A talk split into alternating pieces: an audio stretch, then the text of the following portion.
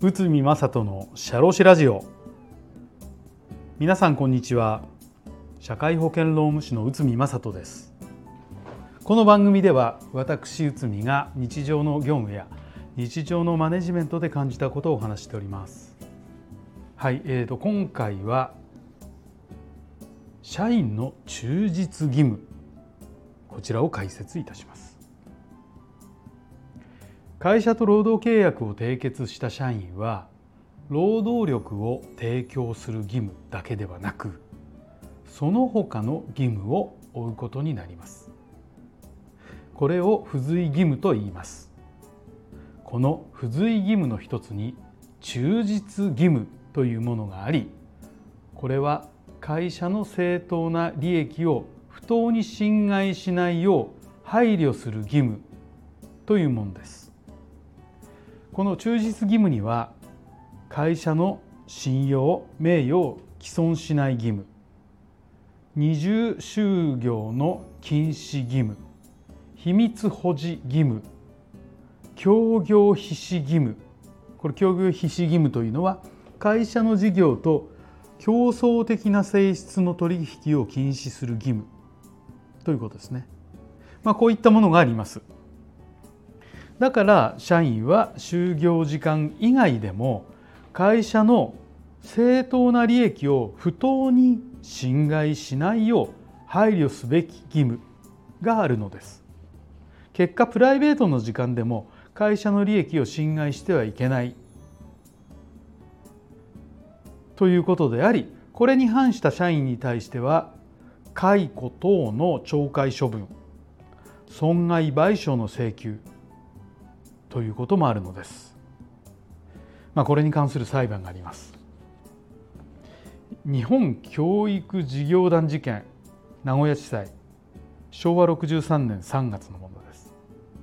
概要をちょっと見ましょう営業の責任者最高責任者が担当地区の組織を乗っ取り自分の会社を設立しようと企画した。部下の従業員を大量に引き抜く行為を実施し独立しようとした。この情報をつかんだ会社は営業の最高責任者を懲戒解雇とした。営業の最高責任者は業務を行うことと自分の独立は関係ないと主張。また懲戒解雇を不服として裁判を起こしました、まあ、ここで裁判所は、えー、まあいろんな理由があったんですけど次のように判断したということで営業の最高責任者は会社に対して高度の忠実義務を負うものである。在職中に会社と完全に競合するライバル会社の商品を同じ方法で販売することを企てていたことは経営方針に反対の意向を示すことである。自分の地位を利用して部下の大量引き抜きを図ったことは会社に重大な損害を与えたということは明白である。営業の最高責任者の行動は会社に対する重大な忠実義務違反である。就業規則の条文にある。故意に会社の含む規定その他諸規定諸規則通達に違反した時上司の命令に従わず職場秩序を乱した時の覚悟に該当する。そして懲戒処分は有効として判断されました。この裁判のように忠実義務違反が問われるケースは実は多いです。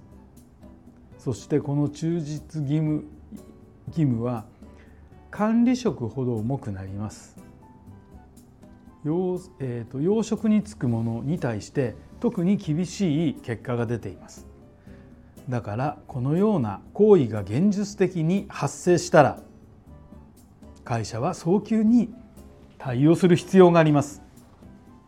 そしてその時に気をつけなければならないことがあります。それは行われた行為が就業規則などの罰則規定に該当するか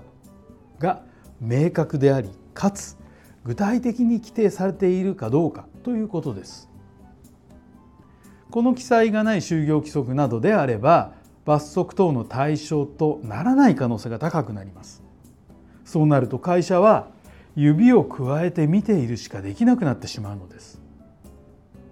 忠実義務に関しては就業規則の含む規律に記載されていることが多いですその際に含む規律について懲罰の対象となることを記載しないと懲罰を課すことができなくなります。